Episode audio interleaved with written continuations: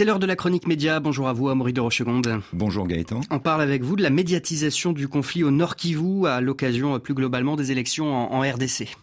Oui, en fin d'année dernière, Pascal Boniface, directeur de l'Institut des relations internationales et stratégiques, alertait sur l'invisibilisation du conflit au Nord Kivu et l'indifférence de la communauté internationale qui se soucie pourtant des atteintes à la souveraineté des États en Europe.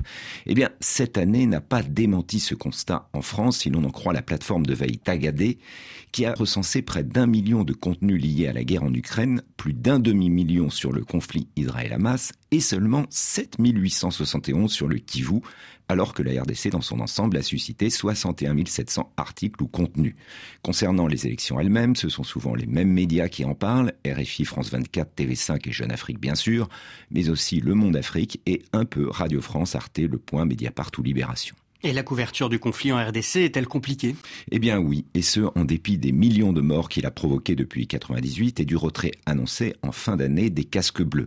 Les rédactions françaises dépêchent rarement des reporters en raison de la permanence des tensions et des exactions dans la région, des risques sécuritaires, et peut-être aussi parce qu'on ne veut pas toujours voir le rôle dans cette déstabilisation du Rwanda de Paul Kagame qui apporte son soutien à la rébellion armée du M23 selon l'ONU.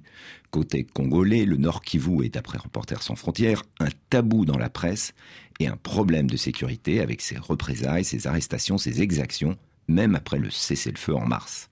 Et à Maury, la loi sur la presse votée en avril dernier n'a pas fondamentalement euh, changé les choses.